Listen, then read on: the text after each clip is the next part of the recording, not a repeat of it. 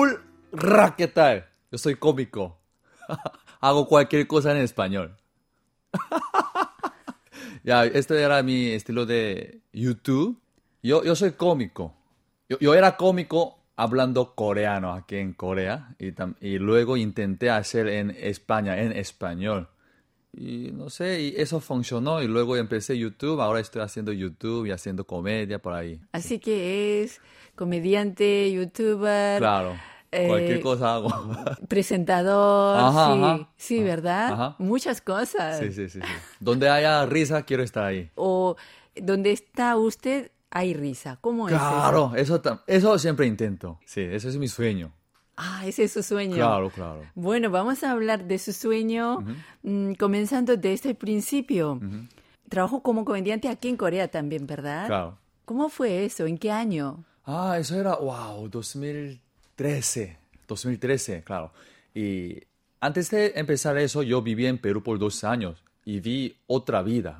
Ellos vivían alegre. O sea, antes de ir a Perú, yo vivía como, como un coreano normal que tiene que vivir como escalera, escalera, universidad, trabajo, pero viviendo en Perú me dio un shock y luego pensé, ah, yo también voy a vivir disfrutando. Y busqué un trabajo para disfrutar. Había cómico, comediante.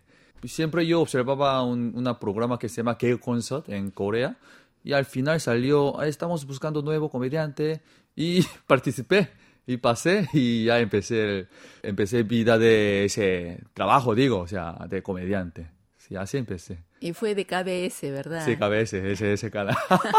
¿Y, ¿Y por qué fue a Perú? Aquí en Corea eh, el servicio militar es obligatorio, pero hay varias, varias maneras de cumplir eso. Y yo busqué para hacer más difícil. O sea, cuando yo era más joven, todavía soy joven, quería hacer cosas difíciles para mejorarme. Yo pensaba que era así. Y busqué cosas difíciles. E intenté y fallé, intenté, fallé y me encontró con Coica. Me sentía, hoy, si yo voy sin hablar español, sin conocer a nadie, sería muy difícil. Me sentía soltero, me voy a llorar ahí. Por eso yo fui. Coica, ellos me mandaron a Perú. Y regresó después de dos años a Corea. Entonces, sí, dos años y medio. Entonces ahí empezó a, a actuar como, como comediante aquí Sí, en sí. KBS. Ajá. Y luego, ¿cómo es que en el año 2019 se encuentra en España participando en un Ah, programa Got Talent España? Sí, sí, sí. Eso, a ver, eh, yo estaba en KBS, pero como, como te digo que entré casualidad. O sea, no, no, no era profesional, pero mi trabajo era para profesional, ¿sabes? O sea, era comediante de KBS, pero no, no sabía reír a otra persona. Pero busqué la manera, pasando tiempo, 13, 14, 15, 16. Yo estaba muy triste, que yo, yo no soy comediante, pues, así estaba pensando. Y por casualidad también en el 2016 un amigo que trabajaba en Perú me llamó, oye, tú eres comediante y también hablas español, aquí hay un, un, un evento de K-cultura, K-comida. Tú vienes aquí, tú haces maestro de ceremonia. ¿Ok? Como yo, yo, yo no era nada en KBS, yo fui, participé. Y yo practiqué mucho, por un mes, escribiendo guion, ¿sabes? Y ese día subí escenario por cinco horas, yo hablé en español de frente de peruanos, pero ellos cada rato se reían. Para ellos, yo mismo, o sea, un asiático hablando español era un carácter. Ahí me siguieron algo mil seguidores en Facebook. Yo pensé, ah, esto era mi camino. En Corea yo soy un normal. O sea, yo soy un cómico nor- normal, pero en el mundo de otro yo sería especial. Y ahí yo pensé, ok, entonces voy a ir a un lugar, un, un país, cualquier país que habla español.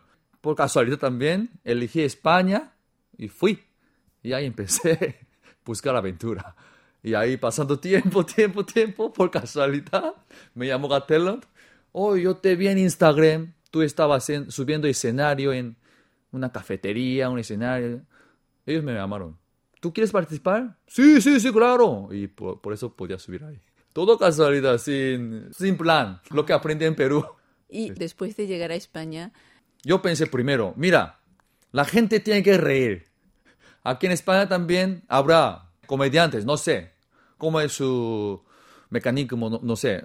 su mundo de comediante, no, no sabía nada. Primero en Google busqué comedia en Madrid. Comedia en Madrid y salió muchos teatros. Y elegí uno barato, más barato porque no tenía dinero. Era 8 euros creo. Y fui y salió un hombre con un micrófono y hablaba por 50 minutos y se reían bastante. Oh, eso era para mí un shock. Porque lo que he hecho en Corea es, ¿cómo se llama? Sketch. Sketch. La, la, gente actúa, pero él solo hablaba y se reían. Y se desapareció y después de 10 minutos salió de nuevo, salió de nuevo y hizo 50 minutos más. O sea, él solo por dos horas se rieron por él. Eso era para mí era shock y también era una manera, oh, yo estoy solo, yo también puedo intentar eso. Esperé a él. Hice entrevista. Hola, yo soy coreano. Eh, quiero ser como tú. ¿Cómo tengo que hacerlo? Ah, hazlo por 17 años. Ok, pero el primer año tú, ¿cómo hiciste? Y él me recomendó un lugar que se llama Open Mic.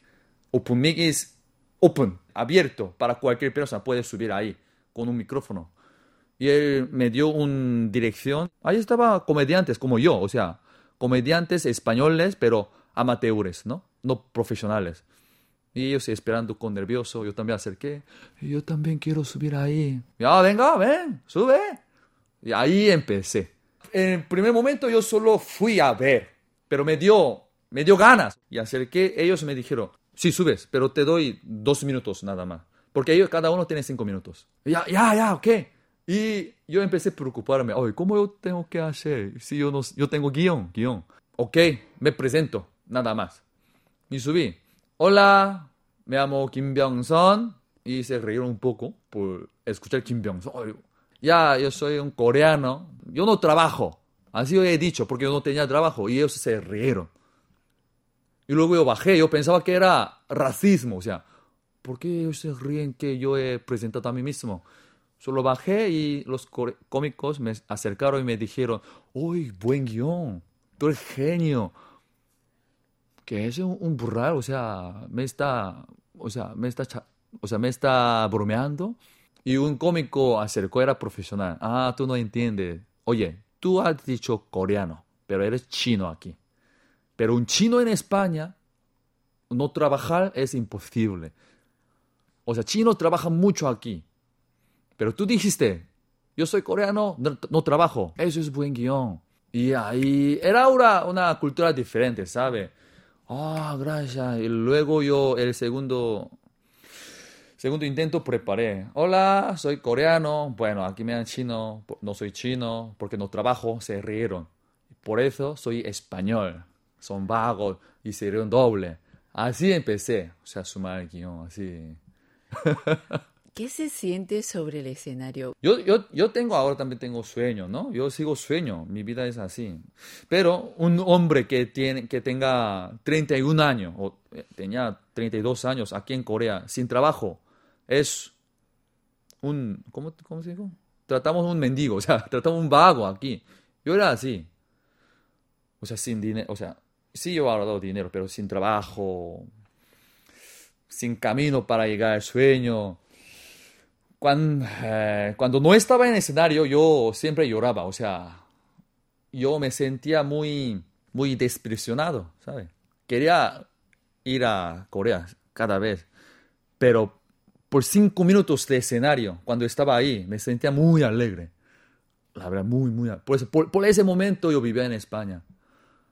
Entonces, ¿todos los días tenía una actuación sobre el escenario o es una vez o dos veces a la semana? Buscaba. El primer momento, ese, ese lugar era EVE, se llama, eh, Pop, Pop EVE.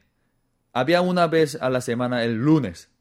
Subiendo esto, me di cuenta que había más ese tipo de pop.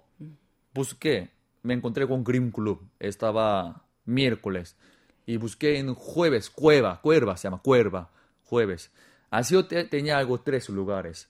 Pero no podemos subir todos los días porque hay, hay reservado, digo, o sea, hay muchos comediantes amateurs, tenemos que reservar temprano. Pero como yo era, como yo era especial para ellos, oh, tú eres un chino hablando español, ya, tú, tú, tú. ellos siempre me... Ellos abrieron sus mentes, ¿no? Tú ven, ven, ven, tú especial. Por eso yo podía, yo al menos tres veces a la semana he subido. Ajá. Ha ido en busca de nuevos escenarios y recibió la llamada de, de Got Talent. ¿Y cómo fue esa experiencia? Wow, eso era mi mejor, o sea, eso era mi mejor escenario. Es que lo que pasa es que yo intenté esta cosa, ¿no? O sea, empezar es difícil, pero cuando empieces es fácil, o sea, hacer lo mismo cosa. Era difícil empezar, pero cuando yo empecé era muy fácil. Esta semana inventé un minuto de guion. Ya otra semana yo inventaré otro un minuto. Así yo sumando, un día yo tendré 60 minutos de guion. Así yo calculé, yo pensaba que quedaría eh, tres años o cuatro años. Entonces yo, yo sería como Sam Hamilton, que es muy famosa aquí en Corea. Ah, yo sería Sam Hamilton de España, ya, bueno. Pero eh, cuando pasé un año, me echaron a España porque no tenía visa. Tenía visa de estudiante. O sea, pero yo, yo era tonto. Cuando yo estaba en Perú, el gobierno no me mandaba. Ellos hicieron mi visa, ¿sabe? Yo no sabía muy bien de visa y yo no podía. Por eso regresé. Yo estaba más triste, sin cumplir nada. Cuando estaba en Corea, ellos me llamaron. Por eso fui, intenté, pasé primera etapa, pasé dos, segundo y podía salir en cámara y había algo 200 personas. ¡Wow! Me sentía muy alegre, como mi casa, ¿sabe? Más cómodo que cualquier lugar, porque cuando yo, antes de subir ese escenario, siempre había algo 10, o como máximo 20, como un bar. Pero en e, ese ambiente, todo está mirándome, con luces, cámara. Yo estaba como estaba en sueño. Yo pensaba que, ah, esto, Dios, Dios me dio oportunidad para que, oye, tú hiciste muy bien por un año, esto es para acabar tu aventura. Disfruta. Sí, yo disfruté mucho. Para mí era un escenario, igual, lo mismo que antes, pero más grande nada más. Para mí juez no era nada, porque, no sé, yo estaba muy... Sí, es que yo creo que yo he crecido, ¿sabes? O sea, yo sabía que por salir una vez televisión, que oh, ahora ya soy, yo soy estrella, eso ya yo, yo tenía experiencia, que no es nada, ¿sabe? Para mí era otra experiencia más, pero era gran experiencia, ¿sabe? Usted en sus guiones o en sus actuaciones dice que es chino, usted mismo, pero en realidad debió haber tenido esa experiencia de alguien le habrá llamado chino. ¿Cómo es que ha, ha, empezado, digamos, utilizar ese, ese ser chino, ser coreano? Ah creo que primero no me siento racismo, ¿sabe? Eso es mi pensamiento. Eh, todo es broma. O sea, alguien me molesta, yo también molesto, me molesto, o sea, pero si se ríe, era broma. ¿Entiende? Es que en Perú yo aprendí, cuando yo no sabía nada de español, por viviendo en Perú, el primer un año, yo molestaba mucho. Cuando me llaman chino, ni hao, ¿qué? No soy chino, soy coreano. Por un año. Pero pasando un año, un día, no sé, uno me llamó Ni Hao, y yo iba a molestar, pero a ver, cambiamos. Ya, Ni Hao, ya, pero en Corea saluda Añón. El día siguiente él me saludaba Añón. Ahí aprendí. O sea, llamarme chino o saludarme Ni Hao, no es, eso mismo no es racismo. Yo también en la calle me encuentro con un, un extranjero, yo saludo, hi, si él es un ruso, si no sabe hablar inglés, pero yo saludo para ser su amigo, ¿sabe? Ellos también era así, yo aprendí esa cosa. Ah, mira, si yo me molesto porque ellos me llamen chino, no podemos ser amigos. Pero yo, sé, yo me río, tengo oportunidad de ser amigo. Pero eso era verdad. Y así luego me cambié mucho. Cuando me llaman ni hao o chino, me siento más alegre. Oh, ha venido una oportunidad para ser amigo. Mm. después de Got Talent, mm. ya ha empezado YouTube. Claro. También ha sido un nuevo comienzo, una nueva experiencia. Claro, como, no sé, porque yo vivo así, yo vivo sin plan, ¿sabes? Pero tengo mucho suerte, creo. Por no poder hacer nada, por no saber qué hago yo, empecé YouTube. Porque eso no necesitaba dinero para empezar, ¿no? Pero casualidad, sí, tuve un poco de éxito, por eso aquí estoy, creo. Sí, está pasando tres años, sí, haciendo YouTube. Ajá. ¿Y, ¿Y qué tal? No es como estar en un escenario, pero estar al frente de una cámara. Claro. Pero ahora ya no tiene una, un público así en persona que tiene. ¿Qué, tal? ¿Hablar solo así es como un monólogo o es diferente? Eso también es interesante, pero menos interesante. Por eso cuando empecé YouTube y creció, yo salía, yo salía a buscar escenario de nuevo, a México, a España de nuevo. Pero vino virus, ¿no? Coronavirus y hasta que termine esta, este virus, haré comedia aquí en YouTube. Pero ahora estoy pensando a salir. Es que mm, eso también me da alegre, comentario. Ja, ja, ja, ja. Pero jajaja de público es mejor para mí. O sea, me siento algo de. Algo. Me siento mejor. Más que YouTube. Por eso yo tengo que subir en escenario. Necesita un contacto directo. Sí, sí, eso, eso. No sé, yo soy antiguo, no sé. Bueno, ha ido en busca de diferentes retos, aventuras. Mm. Eh, dijo que también se va a ir al extranjero.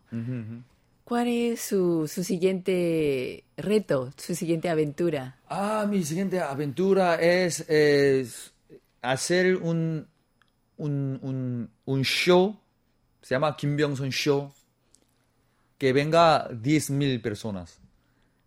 Y yo gasto una hora. Sí, una, o sea, guion de una hora con 10.000 públicos, que se llama Kim Byung-son Show. sin importar que sea español o coreano, en español o en coreano. Yo he imaginado en coreano, pero en español también. Hoy sería, sí, sería. Sí, sí. ¿Y cómo quiere que el público recuerde a Kim Byung-sun? Una persona chistosa, un hombre chistoso. Bueno, muchísimas gracias y espero verle tanto en YouTube como sobre el escenario. Ya, muchas gracias. Hasta pronto.